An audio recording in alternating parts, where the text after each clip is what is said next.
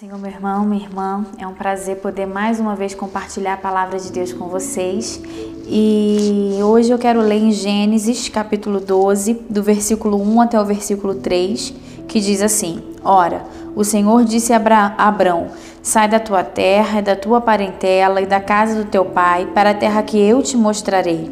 E te farei uma grande nação, e te abençoarei e engrandecerei o teu nome, e tu serás uma bênção. E abençoarei os que te abençoarem, e amaldiçoarei os que te amaldiçoarem, e em ti serão benditas todas as famílias da terra. Amém.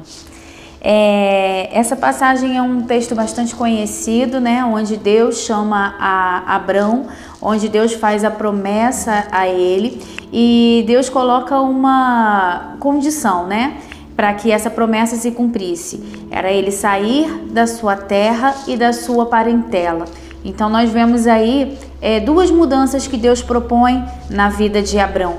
Não apenas uma mudança geográfica, que por si só já é algo muito grandioso, né? Imagina é, quem aí muda de cidade, muda de país, entende bem do que eu estou falando, né? Uma mudança geográfica já é algo é, importante, né? Já é algo que a pessoa sente essa mudança, mas também uma mudança de segurança, né? Sai da tua parentela, né? Sai da casa do teu pai, ou seja, Tá tirando ele da zona de conforto, da zona de segurança, é do ambiente que ele vivia, do ambiente é da zona do conforto emocional que ele tinha, né? Porque quando nós estamos cercados por amigos, por familiares, nós temos ali o nosso conforto emocional, nós nos sentimos seguros emocionalmente. Então Deus está propondo essas mudanças a Abrão. E nós sabemos que naquela época era muito mais difícil do que hoje em dia. Naquela época não tinha a comunicação era muito difícil, né? Não tinha telefone, WhatsApp, quem dirá, né? Nem se pensava na possibilidade disso. Então o fato dele sair, dele deixar, ele estava de fato deixando, né? Ele estava perdendo o convívio, perdendo o contato. E ele simplesmente obedeceu. Ele obedeceu. E algo que me chama a atenção é que Deus não falou o caminho. Deus não contou a jornada, Deus não entregou para ele um mapa, Deus apenas falou: sai, né? A ordem de Deus foi essa: sai da tua terra, sai da tua parentela. E Deus, como se Deus dissesse: sai e no caminho eu vou te mostrando, e no caminho eu vou te falando, e ao longo do caminho você vai vendo é, para onde eu vou te levar. E o que eu quero trazer para nossa reflexão hoje é a confiança. Deus quer que nós tenhamos confiança nele. Abraão precisou confiar plenamente no Senhor, na palavra dele, na ordem dele, para que ele saísse da sua zona de conforto, para que ele é, fizesse essa mudança na sua vida. E nem sempre Deus vai falar para gente, na maioria das vezes, Deus não vai falar o projeto total.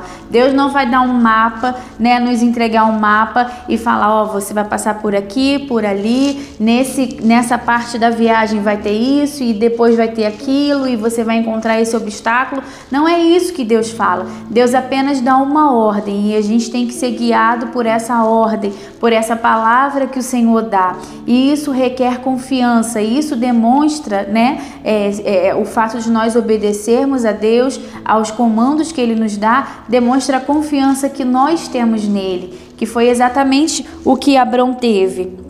Abraão saiu simplesmente confiando na promessa de Deus, na palavra de Deus.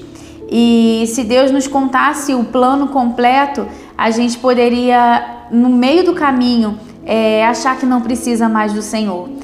Eu acho que Deus não nos entrega o mapa para no meio do caminho a gente não pensar assim: ah, eu sei o caminho, então eu vou sozinha, então eu vou sem Deus, porque eu já sei que direção tomar, porque eu já sei que caminho seguir, né? E mas Deus não vai contando, Deus não conta é, o plano completo, Ele vai contando à medida que nós confiamos nele. É, Como nós já falamos, a obra de Deus na nossa vida, a revelação do Senhor na nossa vida é algo progressivo. À medida que nós confiamos e damos um passo, o Senhor vem e revela um pouco, e aí nós tomamos outro passo e Deus vem e revela mais um pouco, e aí a gente vai descobrindo o propósito, o caminho, o plano de Deus para nossa vida. Mas o primeiro passo, a decisão de confiar, de sair e, e de descansar, né, de confiar no, na ordem, na orientação que o Senhor está dando, o primeiro passo precisa ser nosso. E à medida que a gente vai é, trilhando o caminho que o Senhor nos orienta a trilhar, Ele vai dando as direções, Ele vai trazendo as revelações,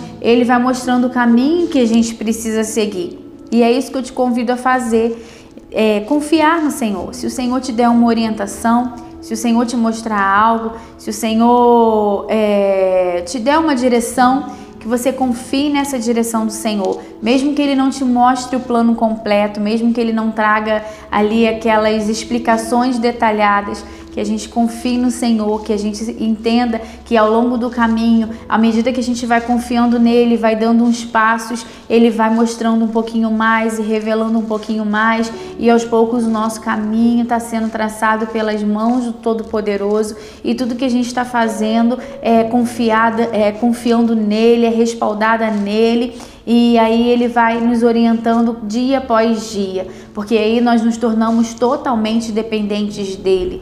Nós passamos a, a confiar na palavra que ele nos disse, na orientação que ele nos deu, e dia após dia a gente vai buscando mais dele, conhecendo mais dele, e ele vai revelando um pouquinho mais do que ele tem pra gente. E aí a gente vai vivendo sempre na dependência dele. Esse é o propósito de Deus para nós é, que nós sejamos dependentes dele, que a gente não confie na força do nosso braço, que a gente não confie né, no lugar onde nós estamos, é, seja um lugar físico, geográfico, ou seja um lugar emocional, uma segurança, de repente algum lugar é, cômodo para gente né? Mas que a gente confie plenamente nele, nas direções que ele vai nos trazer, nos propósitos que ele tem para nossa vida.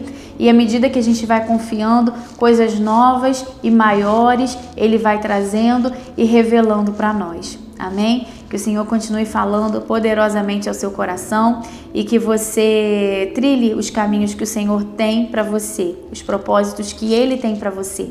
Quero aproveitar a oportunidade e convidar você, mulher, a estar com a gente na próxima terça-feira. Nós teremos a Noite do Caldo e é necessário você fazer sua inscrição. Até domingo nós estaremos aceitando as inscrições. É, ao final do culto nós estaremos aqui recebendo as inscrições. Ou você pode entrar em contato com a gente também ou com a secretaria da igreja para a gente passar maiores informações. Vai ser um momento de alegria, de ministração da palavra. O tema é aquecendo o coração. É, mesmo em dias frios, em momentos difíceis, o Senhor quer, através do seu Espírito Santo, aquecer o nosso coração, a nossa alma e nos trazer sempre para perto dele. Então você é a nossa convidada a estar conosco e que Deus continue falando poderosamente na sua vida. Deus te abençoe.